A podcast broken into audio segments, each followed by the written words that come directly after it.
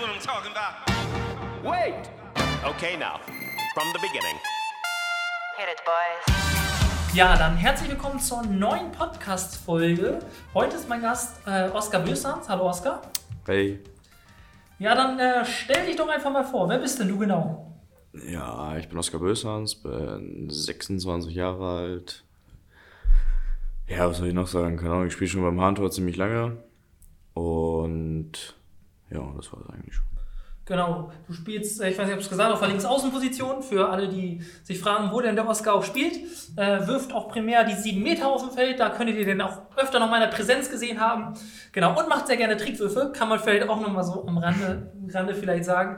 Ähm, ja, genau, dann ähm, würde ich mal anfangen. Wie bist denn du überhaupt zum Handball äh, gekommen? Zum Handball gekommen bin ich eigentlich durch zwei Freunde damals in der Schule, in der zweiten Klasse. Die sind äh, zweimal die Woche zum Handball gegangen, damals glaube ich, was war das, Minis oder Ballgewöhnung teilweise noch. Und haben mich dann halt einfach spontan gefragt gehabt, ob ich nicht mal mit äh, Lust hätte mitzukommen. Und so bin ich halt erstens zum Handball gekommen und zweitens auch direkt zum Handball. Aber deine Familie hatte nichts vorher mit Handball am Hut oder? Nee, Familie überhaupt nichts. Also wir haben eine sportliche Familie. Mein Papa hat früher, ja, also nicht professionell Eishockey gespielt, aber bei uns in Russland schon ziemlich hoch. Und Mama hat halt eigentlich nichts mit Sport zu tun. Ah, so, okay. Genau, dann, äh, aber sonst, äh, so im Profibereich hast du nir- nirgendwo Kontakt, also dass du vielleicht auch Fan bist von irgendeiner Mannschaft im früheren Umfeld gehabt oder so? Gab es da irgendwie was, was du geguckt hast oder so? Nee, Oder warst du mal bei Spielen von der ersten Herren oder irgendwo? Ja, doch, also klar, ich war schon in Flensburg, ich war auch in Kiel, wir waren ganz viel in Hannover, in Burgdorf, äh, weil mein Cousin in Hannover wohnt. Da haben wir uns auch viele Spiele angeguckt. Ich guck öfter mal die erste Dame vom VfL Oldenburg mit an. Aber sonst so, also eine bestimmte Mannschaft, die ich jetzt gerne angucke, habe ich nicht. Ah, okay. Und ähm, dann, was machst du denn außerhalb der Halle? So was bestimmt da dein Alltag? Was hast du für einen Beruf? Außerhalb der Halle ist äh, Arbeiten angesagt. Ich arbeite bei Schmidt und Koch, bei Volkswagen als Kfz-Mechatroniker. Und privat trainiere ich zweite Dame noch nebenbei. Und sonst bin ich halt eigentlich auch öfter auf dem Platz von meinem Dad und helfe da mal bei allem mit. Wie bist denn du äh, aber zu deinem Beruf sozusagen gekommen? Zu meinem Beruf gekommen bin ich damals, äh, nach der 10. Klasse habe ich, äh, eigentlich wollte ich ins Ausland gehen, habe es dann aber sein lassen und habe ein berufsbegleitendes Jahr gemacht. Erst als Tischler, was mir äh, rein praxismäßig sehr gut gefallen hat, aber der Theorieteil ein bisschen sehr langweilig war. Und dann hatte ich durch meinen Papa einen Kontakt gekriegt von einem guten Freund, der eine eigene Privat, also nicht privat, aber eine freie Werkstatt hat. Und der hat dann zu mir gesagt, ob ich nicht mal zwei Wochen Praktikum machen möchte bei ihm. Habe ich dann gemacht und es hat mir super gut gefallen. Ich habe äh, direkt auch gute Aufgaben bekommen, wurde sofort gut ins Team aufgenommen und dementsprechend habe ich dann gesagt, jo, ich fange zum 1.8. meine Ausbildung an. Die habe ich dann da auch zu Ende gemacht und bin dann äh, in die Vertragswerkstatt gewechselt. Und was gefällt dir so daran? Was reizt dich äh, so an dem Beruf? An dem Beruf reizt mich, dass es halt, dass du halt super vielseitig sein musst. Du musst nicht nur die normalen Sachen kennen, die sowieso prinzipiell Autos immer haben, sondern du musst halt auch einfach sehr viel mit deinem Kopf arbeiten und dir teilweise, ja, sagen wir mal, es gibt Vorgaben von Herstellern, die du halt auch umgehen kannst, indem du halt einfach dein Köpfchen ein bisschen anstrengst und einfach weniger Zeit rausholst, als was vorgegeben ist. Ah, okay. Und äh, so, wenn du jetzt mal so zurück überlegst, du bist ja schon ein bisschen am Arbeiten, was ist denn so das spektakulärste oder spannendste, was du da so mit Autos äh, erlebt hast? Ja, also spektakulärste ist immer irgendwas mit dem Motor. Also Motor auseinanderbauen, Diagnosen feststellen, den Motor wieder zusammenbauen und das, was uns, glaube ich, Mechatronikern eher am meisten Spaß macht, ist halt die Probefahrt danach. Also du darfst das Auto dann ja auch, du musst es ja auf, im Endeffekt eigentlich nur auf Herz und Niere testen dann. Alles, was du auseinandergebaut hast, muss halt auch ne, wieder halten. Ja, und dann kriegst du auch, du kriegst ja auch nicht nur, bei Volkswagen zum Beispiel bekommst du ja nicht nur Volkswagen, sondern es kommen auch super viele Audis zu uns. Wir haben auch super viele ja, sagen wir mal, etwas reichere Leute, die dann halt auch mal ein Lamborghini fahren und ein, weiß nicht, ein Bentley oder sonstiges. Wenn du schon da, was ist denn so das, das, das beste oder tollste Auto oder so, was du, was du fahren durftest? Das tollste Auto, was ich fahren durfte, war ein Lamborghini Urus, der von 2020. Und den durfte ich tatsächlich auch ausfahren. Habe mich nicht komplett getraut, den ganz auszufahren, aber Also War wie schon- stellt man sich das vor? Fahrt ihr dann richtig über Autobahnen und so weiter? Genau, es gibt äh, eine Strecke Richtung Wilhelmshaven, die für uns abgesperrt ist von Volkswagen selber und da dürfen wir dann unbegrenzt fahren. Achso, also so richtig auf Privatgelände. Ja, genau. Ah, okay, also nicht normal auf Autobahn, sondern das ist Privatgelände. Fahrt ihr denn zu der Strecke hin oder werdet ihr mit dem Liefertransport dahin gefahren? Nee, wir fahren meistens direkt mit dem Auto hin, dann ist es schon auf dem Weg dorthin, kann es halt warm werden und dann kannst du halt direkt anfangen. Ah, okay. Klingt auf jeden Fall spannend. Also so in so schicken Autos mal zu fahren, wo hat man denn sonst die Gelegenheit, außer man bezahlt es irgendwie teuer? Genau, ja. Kann ich auf jeden Fall nachvollziehen, dass einem das Spaß macht und, äh, und auch gefällt. Ähm, dann nochmal zurück, was du gerade schon sagtest, zu, zu dem Handball. Vielleicht magst du nochmal da erzählen, wie du denn auch zum Trainer sein äh, gekommen bist, wie das Ganze abgelaufen ist.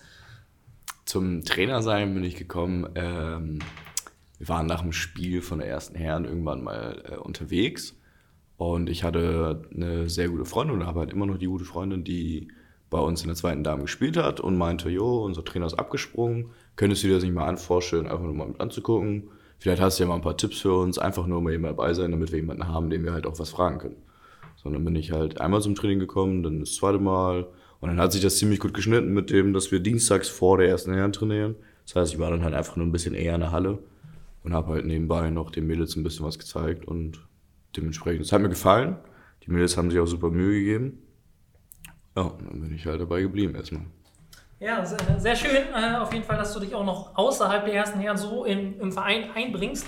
Ähm, ist ja auf jeden Fall lobenswert, weil erste Herren ist ja schon sehr zeitaufwendig und äh, dann zweite Damen natürlich auch noch zeitaufwendig. Wer das Ganze aber auf jeden Fall da an der Stelle nochmal in Videoform sehen möchte, der kann da gerne auch gerne bei unserer aktuellsten Doku-Folge reinkommen, weil da war nämlich der Oscar, wurde auch ein bisschen mitbegleitet, äh, hat dann ein bisschen, war ein bisschen am Schrauben von Merlin, äh, Merlins Auto äh, und natürlich haben wir ihn auch begleitet dann in der Halle beim Trainer sein. Also wer da gerne reinschauen möchte, kann sich die auch angucken. Die ist nämlich jetzt ganz frisch aktuell gerade rausgekommen. Ähm, jetzt gibt es aber noch irgendwas, was du sonst noch, was dich noch außerhalb jetzt von Autos eben und jetzt dem ganzen Handball außerhalb interessiert oder was du sonst noch irgendwas anderes in der Freizeit machst? Ja, ich fahre super gern, also ich fahre super, super, super gerne Auto. Also egal wohin, ich bin immer derjenige, der sagt, jo, ich steige ans Lenkrad und äh, wir können fahren und wir können halt auch, weiß ich nicht, 12, 13, 14, 15 Stunden fahren, das macht mir halt nichts aus. Das ist, das sind, also ich fahre halt super gerne Auto, plus ich sehe halt gerne auch äh, Orte, an denen ich halt noch nicht war. So im Sinne von, ich kann auch einfach, meine Freundin kann irgendwas raussuchen in München und dann sage ich, ey, yo, cool, das sieht mega interessant aus, dann lass doch mal hinfahren. Also Sehenswürdigkeiten immer. Aber bei, dem, bei den Spritpreisen gerade ein bisschen unglücklich. Jetzt, jetzt gerade nicht, nee, nee, das Nee. stimmt, das stimmt. Aber, aber so was, was würdest du, hast, hast du schon mal irgendwelche großen Trips gemacht? Also so von Stadt zu Stadt oder nach Côte d'Azur lang gefahren oder sowas? Oder steht da vielleicht noch was in Planung oder so? Könntest du sowas vorstellen? Oder eher nur so mal so Tagestouren oder für ein Wochenende? Tatsächlich haben wir noch äh, nie, also ich habe es noch nie gemacht. Meine Freundin äh, hat in Texas Verwandte und da hatten wir eigentlich geplant gehabt, letztes Jahr hinzufliegen und da dann so einen kleinen, ja, weiß ich nicht, Amerika-Trip hat sie es jetzt genannt, zu machen. Ist aber in die Hose gegangen durch Corona. Dieses Jahr glaube ich tatsächlich auch nicht, dass wir hinfahren, aber das ist so das, was uns auf jeden Fall beide interessiert und wir auch beide Lust drauf hätten, das nochmal zu machen. Und sonst fahren wir auch immer, äh, seit vier Jahren fahren wir nach Frankreich, nach Südfrankreich, nach Le Gerbe zum Surfen und da fahren wir dann auch dementsprechend mit dem Auto selber hin. Und da gucken wir uns auch vorher, also wir bleiben schon zwei, dreimal irgendwo stehen oder übernachten halt auch irgendwo. Ja. Also, ach, du surfst auch. Also, hab, wie, wie bist du dazu gekommen, wenn wir jetzt schon äh, so, Da bin ich tatsächlich durch Janis drauf gekommen. Janis hat mir das irgendwann mal erzählt, dass er super gerne surft.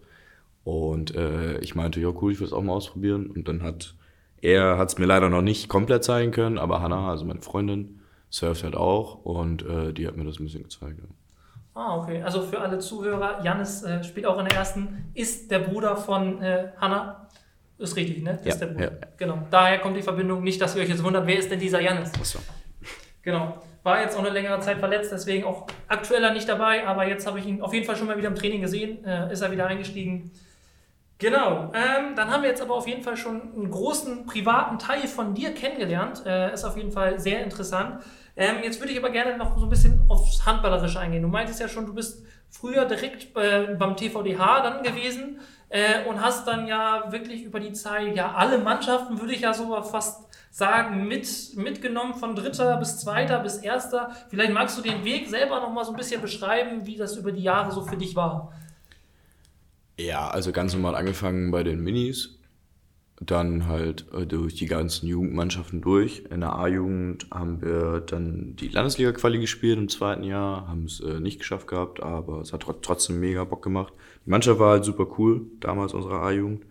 Und dann wurde mein U21-Spielrecht äh, doch ziemlich gut ausgenutzt. Ich habe halt, also alle wussten im Verein, dass ich sowieso sehr super gerne Handball spiele, egal in welcher Mannschaft. Mir ging es halt einfach nur darum zu spielen. Und ich habe dann, glaube ich, wirklich in jeder einzelnen Mannschaft, also wirklich jeder Mannschaft bei uns dann gespielt. Ja.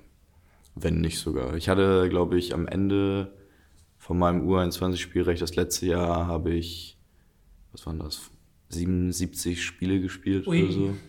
Ja. Aber da, das ist ja tatsächlich dann schon, schon einiges. Ähm, wie, wie hast du denn aber den, den Weg erlebt? Du hast ja erst eine ganze Zeit in, auch in der zweiten dann, ges dann gespielt. Ähm, und wie war das für dich, dass du das dann auf einmal, wie ist es gekommen, dass du dann auf einmal das, den Sprung, also du warst ja nicht dann irgendwie mit 22 oder 23, dass du in der ersten, sondern du warst ja dann schon ein bisschen, bisschen weiter. Wie, wie, ist, wie, ist das, wie ist das gekommen? Äh, ich habe, ja, genau, ich habe in der zweiten erst angefangen gehabt und kam halt, ich bin auch von der A-Jugend in die zweite Herren erst gekommen durch Marco Hoffmann damals, ehemaliger Spieler bei uns in der ersten Herren gewesen und äh, zu dem Zeitpunkt, glaube ich, auch Co-Trainer. So, also hat so ein bisschen Begleitung mitgemacht. Und der meinte zu mir, jo, willst du nicht mal zu mir in die zweite kommen? Der hat damals die zweite trainiert.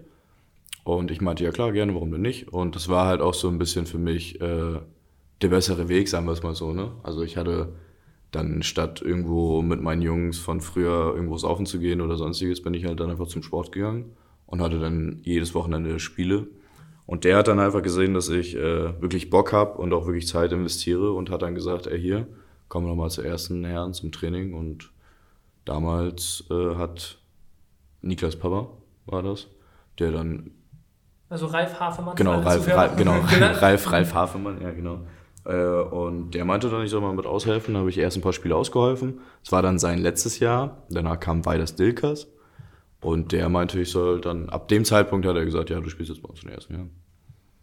Ja, also auf jeden Fall äh, sehr, sehr cool, dass du tatsächlich diesen Weg äh, wirklich aus der zweiten dann auch hochgeschafft haben, auch schon vorher. Das war ja noch die Zeit, bevor wir so gute Jugendmannschaft oder so, so eine gute Jugendarbeit hatten. Also jetzt spielen ja unsere ABC alle in der Oberliga.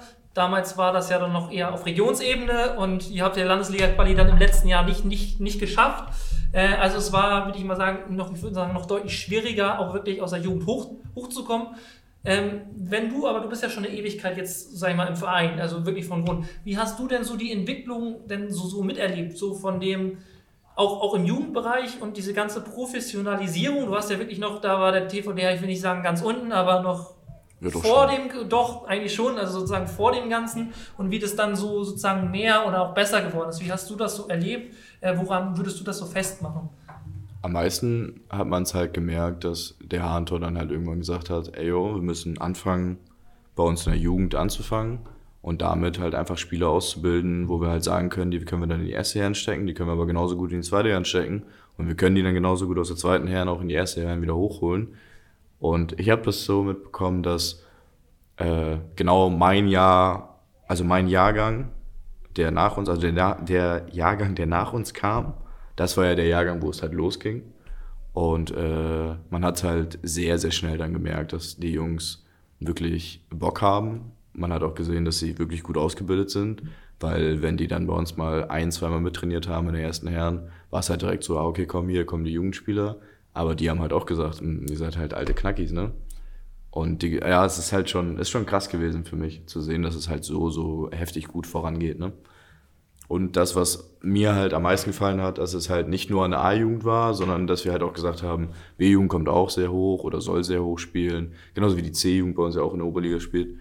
Und ja, und so, also schon, ist schon heftig, das alles miterlebt zu haben. Ja, dann äh, genau, also mittlerweile trägt ihr auch die erste Herren super Früchte. Also wie viele aus dem eigenen Verein spielen jetzt tatsächlich, die ausgebildet wurden, auch eben in der ersten Herren. Ist, ähm, die Hälfte der Mannschaft ist es ja schon fast, Ja. wenn, man, wenn man mal so überlegt. Ähm, dann äh, würde mich aber tatsächlich ja nochmal interessieren, du, du warst dann in der ersten und ähm, dann hattest du ja aber auch eine Zeit, wo du ja definitiv gesetzter Zweiter Außen warst. Ähm, wo dann Max Behnke da war, war Top-Torschütze. Äh, wie war denn da so die Zeit, äh, man, wo man wusste, okay, man ist Zweiter Außen, derzeit ist es ja anders. Ähm, aber wie war denn da so die Zeit? Wie, wie fühlt sich das an, zu wissen, okay, man ist nur in zweiter Position? Äh, vielleicht magst du die Zuhörer da so ein bisschen mitnehmen. Ja, wie, wie, ist es, wie ist es, Zweiter zu sein, ne? Also, du bist halt, klar, du reißt dir im Training immer den Arsch auf. Also ich grundsätzlich eigentlich immer. Und äh, Max war halt einfach genauso wie ich. Bloß, dass er halt einfach eine bessere Athletik hatte. Und dementsprechend halt auch einfach gespielt hat. Und es war im Training war es ja nie so, dass wir wirklich gesagt haben, ah, okay, komm, Oskar hat keinen Bock, deswegen spielt er nicht, sondern Max war halt wirklich einfach besser. Und das siehst du dann halt auch irgendwann ein und denkst ja, also ich habe halt, es war auch nie irgendwie so, dass ich gesagt habe, ey, wieso fängt der denn jetzt an, obwohl ich halt besser beim Training war oder wieso macht er das und das. Ich habe halt nie irgendwas hinterfragt, was Ivo gesetzt hat. Das, meiner Meinung nach sollte das halt niemals ein Spieler überhaupt machen, sondern das, was der Trainer sagt, das wird halt im Endeffekt auch gemacht. Klar siehst du dann auch irgendwann so, pff, ja, okay, wird schon scheiße und du kriegst halt ab, ab und zu hast du auch immer schlechte Laune und ne, klar lässt es halt an irgendjemandem dann mal aus beim Training, aber trotzdem musst du halt dann genau das, was wir ja gerade gesagt haben mit der Professionalität, musst du dann nicht zeigen und sagen, ja, okay, komm, wenn er besser ist, dann ist er besser, aber trotzdem werde ich mir weiter den Arsch aufreißen. Aber das hat dich nie irgendwie wirklich so frustriert, dass du sagst, so gehe ich jetzt vielleicht den Schritt dann doch wieder zurück in die zweite Mannschaft, weil ich, zu, weil ich einfach spielen möchte, wie du ja früher gesagt hattest. Hattest du auch mal solche Gedanken oder hast du einfach gesagt, nee, ich ziehe das jetzt durch und irgendwann werde ich es dann vielleicht auch packen oder auch mehr Spielanteile bekommen? Tatsächlich hatte ich, klar, also irgendwann hast du immer mal diesen kurz, ganz kurz diesen Gedanken habe ich halt auch gehabt, ins zweite zu gehen. Und ich habe halt aber dann gesehen, dass in der zweiten Herren halt auch links außen spielen, die halt auch spielen wollen. Und ich habe mir dann halt gedacht, so, ja, super, jetzt gehst du da runter und dann nimmst du halt irgendeinem von den beiden den Platz weg, das ist ja auch kacke. So, und dementsprechend gab's, und es gab dann ja auch Spiele, wo Ivo dann gesagt hat, so, okay, komm Max, heute ist halt nicht dein Tag, dann kommst du halt wieder runter. Und darauf setzt du halt, und danach reißt du dir halt noch mehr den Arsch auf, weil du halt ganz genau weißt, okay, der kann halt runterkommen und dann musst du halt noch mehr performen, ne? Dann musst du das halt einfach zeigen, dass du da bist. Und das habe ich halt so gut wie möglich probiert und Ja, und äh, genau, dann ist Max ja tatsächlich äh, nach Kloppenburg gewechselt. Ähm, und äh, dann war es ja eigentlich fürs Erste erstmal nur, nur du da, dann kam Adrian ja dazu. Wie, wie war dann diese neue Situation für dich? Okay, äh, dann vielleicht auf jeden Fall der Erfahrener zu sein, deswegen vielleicht auch dann mehr Spielanteile. Wie, wie war dann das auf einmal für dich, auch im Umfeld mit Ivo? Äh, wie waren da die Gespräche? Wurde da von Anfang an gesagt, dir gesagt, jetzt bist du erster Außen oder wie lief das dann auch im Training ab? Nee, so, also sowas gibt's bei uns ja allgemein nicht, dass irgendwo gesagt wird, dass irgendjemand Erster ist oder Zweiter ist. Es wird immer nach Training gegangen und es wird immer geguckt, wer wie spielt. Und ja klar, Ivo hat natürlich seine Startsieben, mit der er halt immer gerne anfangen möchte. Aber trotzdem kann es halt genauso passieren, dass ich mir genauso den Arsch aufreiße wie Adrian und er dann halt auch wieder spielt. Also er anfängt und ich sitze. So, also das wird's halt immer geben. Aber als Adrian gekommen ist, äh, haben wir, wir haben ihn halt, also ich glaube, dass wir ihn auf jeden Fall alle gut aufgenommen haben. Und äh, bei mir war es halt auch nie so, dass ich jetzt gesagt habe, so, ey, ich bin jetzt erster links außen und du darfst hier gar nichts mehr machen. Sondern äh, ich habe ihn tatsächlich äh, öfter mal gepusht und ihm auch mal gesagt, so, ey, yo, komm, mach einfach dein Ding, du kannst das, du bist gut, du hast super Athletik. Und ich sage ihm auch jedes Spiel, wenn ich anfange, dass er sich bereithalten soll, weil ich genau weiß, dass irgendwann kann ich halt auch nicht mehr und dann kommt er und er muss halt dann auch genau wie ich früher halt einfach performen. Und das, äh, ich glaube, das passt eigentlich ganz gut bei uns beiden. Ja, sehr schön, wenn ihr euch da so gut versteht, so gut ergänzt, ähm, da auch dann keiner irgendwie neidisch oder sauer, natürlich jeder möchte spielen, aber irgendwie nicht pissig auf den anderen ist, warum der jetzt anfängt, wenn da einfach eine gute Chemie auch, obwohl es ja dann wirklich Konkurrenzkampf ist und für euch außen ist das nochmal so, dass ihr einfach nur auf einer Position meistens äh, außer Notfällen eigentlich spielt. Ähm, aber das ist ja ansonsten in der Mannschaft Rückraum ist ja noch deutlich mehr Konkurrenzkampf, wenn es nicht gerade so viele Verletzte gibt. Jo. Das ist natürlich irgendwann die andere Sache. Ähm, aber ähm, was mir da nochmal auffällt zum Rückraum, du hast ja beim Oldenburg Cup vor zwei Jahren mal schön auf Rückraum Mitte bei, beim 7 gegen 6 performt. Äh, wie, wie war das für dich, wenn du auf einmal dann doch eine ganz andere Position, du hast ja Jahre über auf Außen gespielt, wenn du dann auf einmal in der Mitte, habt ihr das im Training vorher mal geübt oder war das tatsächlich improvisiert alles? Nee, tatsächlich haben wir das äh, am Mittwoch und an dem Donnerstag vor dem Oldenburg Cup geübt gehabt, also den siebten Feldspiel allgemein. Und äh, dadurch, dass wir alle da waren, war natürlich alles doppelt besetzt und da habe ich halt, ich weiß noch, dass ich zu Adrian gesagt habe, jo, ich gehe auf der Mitte, bleib du mal auf Außen und dann wechseln wir uns einfach durch. Und äh, Ivo hat das wohl gefallen. Weiß nicht, also ich weiß nicht, ob es ihm gefallen hat oder nicht, aber ich konnte halt im richtigen Moment immer entscheiden, wo ich den Ball hinspielen sollte und deswegen hat er mich da halt auch hingesetzt. Ne? Und wie, wie war das für dich, mal die Spielsteuerung tatsächlich in der Mitte zu haben, weil wirklich ak aktiv äh, am Gesch Geschehen oder sozusagen das einzuleiten, weil sonst auf Außen profitiert ja man oder muss man hoffen, dass die, die Rückraumspiele einen Mann spielen, ist ja dann noch was anderes. Wie ist das so, wenn du das vergleichst? Ja, war schon, also war schon geil. Du konntest halt, es war halt, es war halt cool, weil äh, ich zwei Mitspieler hatte. Also ich hatte ja meine beiden Halben, die halt beide super gut und breit gegangen sind, was wir ja die ganze Zeit spielen wollten. Aber es ging halt am Anfang ein bisschen hakelig los, dadurch, dass wir äh, Joost hatten und keinen Kreisläufer. So, und dementsprechend wusste Joost halt auch nicht mehr, wo er genau richtig stehen sollte. Ja, und wir haben es halt einfach auch nur ausprobiert, ne? Und es war aber trotzdem, es war schön, es hat sich gut angefühlt. Ja, gerne wieder, ne? Alles klar. Also Ivo, falls du, falls du das hörst, äh, kannst Oscar, wenn dein Mittelwirt ver verletzt sind, gerne wieder auf die Mitte stellen. Vor allem im 7 gegen 6. Das, ist, das kann Oscar auf jeden Fall. Ähm, genau, dann würde ich jetzt mit dir gerne so auf die aktuelle Saison, auf die aktuelle, wie, wie findest du, wie, hat, wie, hat, wie hast du dich persönlich jetzt so diese Saison entwickelt? Geht es so, bist du mit dir so, so zufrieden oder denkst du, okay, bei mir wäre noch deutlich mehr Luft nach oben? Also Luft nach oben ist, glaube ich, immer. So, das hören wir ja auch immer wieder überall. Aber ich glaube tatsächlich, dass ich mich zu der vorherigen Saison ziemlich doll gesteigert habe und auch äh, immer wieder beweisen oder zeigen kann halt, dass ich es halt wirklich auch kann und halt auch möchte. Und ich aber auch ein Mensch bin, der selbst wenn mir jetzt noch jemand irgendwo einen Tipp geben könnte, ich halt alles aufnehme und das versuche halt auch wieder umzusetzen. Okay. ich dachte, du wolltest noch was dazu sagen. Kein Problem. Ähm, dann, ähm, was mich auch noch eigentlich auch immer fasziniert oder auch einfach, wo, was auch viele sagen, du machst ja sehr gerne Trickwürfe. Und dann auch beim 7 Meter und auch meinetwegen in der 59. Minute, wenn es dann irgendwie unentschieden steht, haust du dann einfach einen Dreher raus. Ich kann mir noch vor zwei Jahren im Spiel gegen HC Bremen irgendwie erinnern, relativ super knapp. Und dann äh, beim 7 Meter haust du einfach einen Dreher raus. Äh, wie bist du so, so lässt sich das einfach alles so kalt oder wie, wie machst du? Geht dir da nicht irgendwie im Kopf irgendwie die Pumpe, dass du den, wenn du den verhaust, wie der größte halt Depp halt dann aussiehst? Ja, also ich mach's äh, ja nicht also ich gehe nicht hin und nehme mir das schon vor, dass ich jetzt diesen Trickwurf mache. Klar, bei dem Dreher gegen HC Bremen, ich kann mich auch noch erinnern, äh, war das halt so, dass ich eigentlich im Endeffekt, also da wusste ich schon, dass ich es machen werde, aber halt auch im Training schon 1007 Trillionen Mal vorher geübt habe, dass ich halt auch genau sagen kann, okay, ich kann den da aufsetzen und wenn ich den gut antäusche, dann geht er halt auch rein. Ja, und in Bremen hat es halt einfach für mich äh, in dem Moment halt super viel Sinn gemacht. Klar, du stehst dann da wie so ein Held, weil du da einen Dreher am 7 Meter gemacht hast, aber du musst halt auch direkt umgekehrt denken, was es halt mit dem Torhüter macht. So, wenn so ein Torhüter da voll fokussiert rangeht und gerade vielleicht die letzten vier, fünf, sechs, sieben Dinger nicht so gut gehalten hat und dann noch einen Dreher zu kassieren, ist halt auch nochmal so ein kleiner Bruch für ihn und da gehe ich halt auch so teilweise hin, ne? Gerade am 7 Meter. Ist auf jeden Fall schön, wenn man mal einen spektakulären Spieler hat, der mal gerne Trickwürfe macht. Äh, ist auf jeden Fall immer schön anzusehen. Und äh, die meiste Zeit gehen die tatsächlich auch sogar rein. Also ist ja, hast ja doch eine relativ gute Quote. Ähm, dann sind wir aber auch schon äh, wieder so bei dem aktuellen. Ihr seid ja hin, Hinrunde super gut gestartet mit der eigentlich einzigen Niederlage im Spiel in der EW Arena, was man vielleicht auch dann auf den verlorenen Heimvorteil vielleicht so ein bisschen schieben kann da ja dann für alle das aufregend war, hat dir das irgendwie das Spiel irgendwas bei dir ausgelöst, dass du vielleicht nervöser warst? Also wenn man nochmal auf diese Nervosität geht?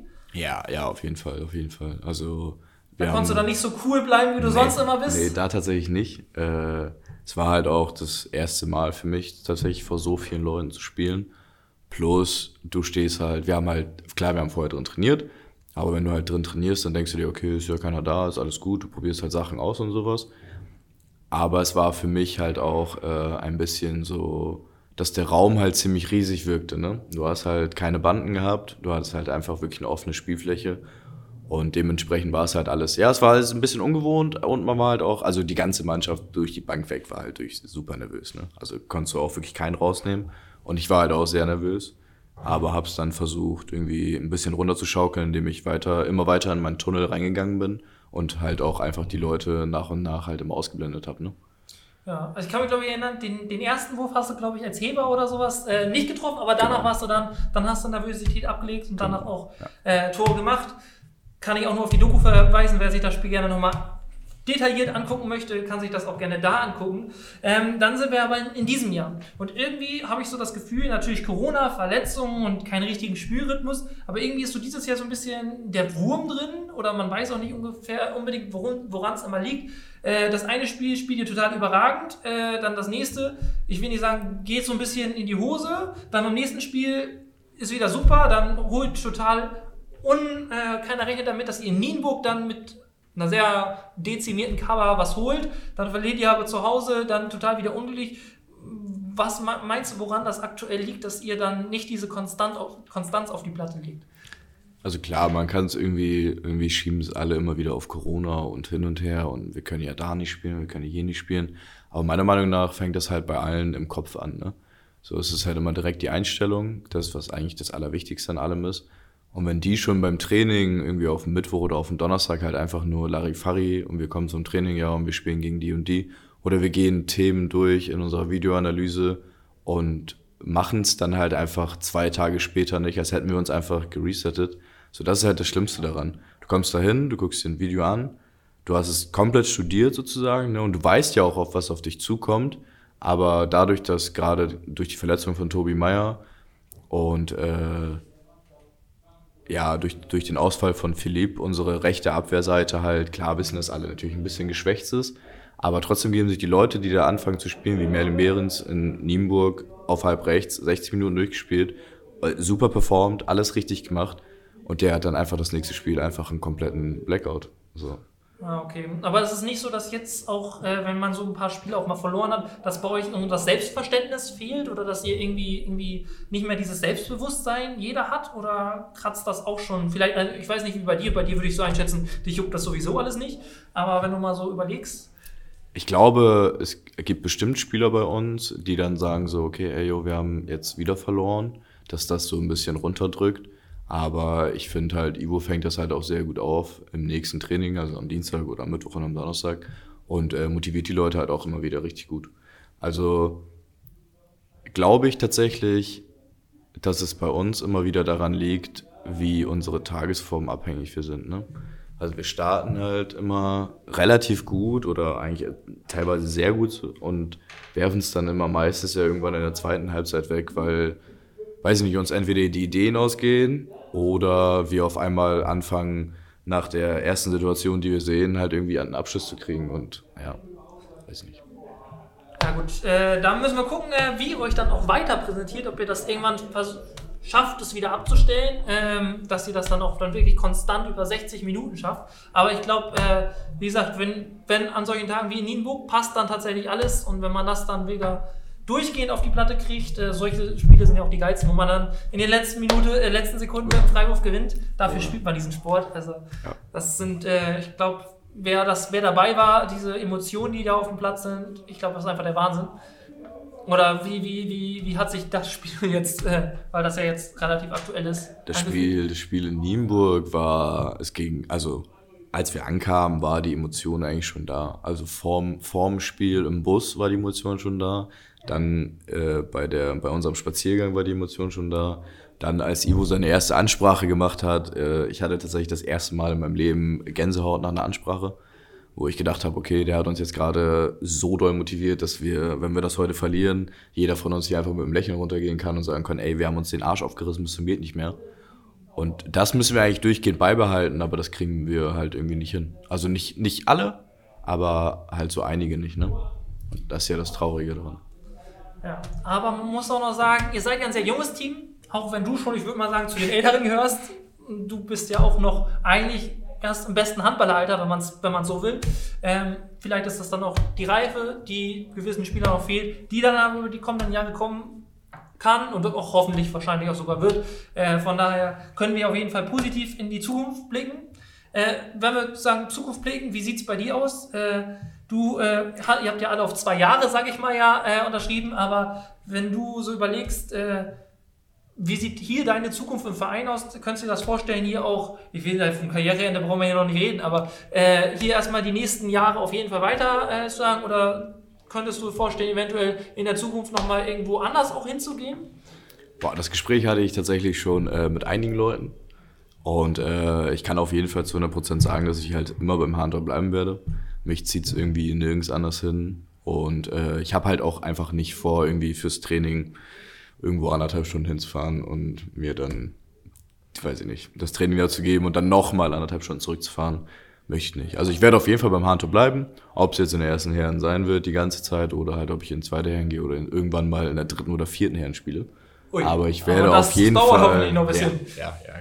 Weil jetzt äh, muss ich sagen, ja, super Duo auf, auf der linken Seite. Adrian bleibt ja auf jeden Fall ja auch noch. Äh, von daher, das ist Top-Potenzial, auch, äh, auch für, für weitere Aufgaben, weil nächste Saison wird ja auch dann wieder spannend, wenn, je nachdem, ob ihr es schafft, die dritte Liga, noch ist es ja nicht ganz vom Tisch, weil ja jeder irgendwie auch jeden trotzdem weiterhin schlagen kann. Oder ansonsten dann in der Oberliga, wenn dann auch Kloppenburg und äh, die anderen Mannschaften, Bissendorf, Friedenberg, ja alle wieder zurückkommen dann wird das nochmal viel hitziger, die, die Liga, mit viel mehr Leuten, die ja dann doch nach oben wollen, oder viel mehr Mannschaften. Ähm, dann jetzt aber zum Abschluss habe ich nochmal so, so zwei, drei äh, Fragen an dich. Wenn du dich zurück überlegst in deiner ganzen Karriere, was war denn so dein Lieblingshandballspiel, dein, was dir so am meisten in Erinnerung geblieben ist? Mein Lieblingshandballspiel war. Wo du selber gespielt hast. Ja, ja, ja. War damals in der A-Jugend. Da haben wir gegen VfL Oldenburg gespielt. Das war ein Rasenturnier. Und wir haben gegen Tim gespielt. Also gegen Tim Stabmors, der ja auch bei uns spielt. Und äh, ich weiß auf jeden Fall, dass wir damals ziemlich hoch gewonnen haben. Und das war so. War schon mein Lieblingsspiel, ja. Ah, okay, das war ein Rasenhandballspiel. Habe ich auch noch nicht gehört. Meistens, wo man in der letzten Sekunde dann irgendwie so einen Siebtreffer gemacht hat. Aber ja, auf jeden Fall cool. Also gut, Rasenturniere sind sowieso dann nochmal was anderes. Ähm, genau, dann äh, noch als Frage, ähm, was würdest du sagen, äh, drei Eigenschaften von dir selbst, die sozusagen dich am besten beschreiben würden? Boah, drei Eigenschaften von mir. Äh, ehrgeizig auf jeden Fall. Ähm, ja, ich glaube, einige würden sagen eiskalt. Oh, und eine dritte Eigenschaft weiß ich nicht. Also kann ich jetzt so nicht sagen. Oh, okay. Dann noch äh, die Frage, wenn du dir einen perfekten Linksaußen zusammenstellen müsstest, aus Bundesligaspielern und so weiter, wenn du drei Eigenschaften von irgendwie drei Spielern, was würdest du da am besten, wen würdest du da wählen oder was würdest du da zusammenstellen? Boah, drei Eigenschaften auf jeden Fall. Das Handgelenk von Uwe Gensheimer zu 100 Prozent. Äh, ich finde tatsächlich Lukas Mertens auch einen sehr, sehr, sehr, sehr guten Handballer. Dem, da würde ich den Körper von nehmen, also so rein, rein fitnessmäßig. Und als drittes, boah, schwierig. Ich wäre ja schon fast bei der Sprungkraft von Nai oder so. Ja, ja, Der ja. ist ja so krass, der, die Sprungkraft, also Ja, doch, den können wir auch, ja, doch, den können wir auch mit reinnehmen. den können wir auch mit reinnehmen. Okay, und dann habe ich als abschließende Frage, äh, die ich auch jedem eigentlich gerne stelle, was weiß denn keiner im Verein, Mannschaft lassen wir mal außen vor, äh, so über dich? Was keiner über mich weiß. Boah, Irgendein verstecktes Talent, irgendeine versteckte Interesse? ne, ich glaube, also ich glaube, mittlerweile weiß, glaube ich, all, jeder im Verein was über mich. Also alles, mittlerweile. Ich habe halt auch einfach nichts so, was, was irgendwie keiner wissen darf oder wissen sollte oder was halt keiner weiß. Dann ist das auch kein Problem. Äh, aber dann bedanke ich mich auf jeden Fall, dass du dir die Zeit genommen hast. Gerne, gerne. Und ja, ich hoffe, euch hat die Folge auch gefallen. Ähm, und dann hoffen wir, die Saison geht weiter positiv für euch. Äh, jetzt, wenn der Podcast-Folge rausgekommen ist, war gerade das äh, aktuellste Spiel. Also hoffentlich dann ein Sieg. Und äh, ja, dann äh, wünsche ich euch allen noch einen schönen Tag und bedanke mich fürs Zuhören. Und dann hören wir uns bei der nächsten Podcast-Folge. Bis dahin und tschüss! Ciao.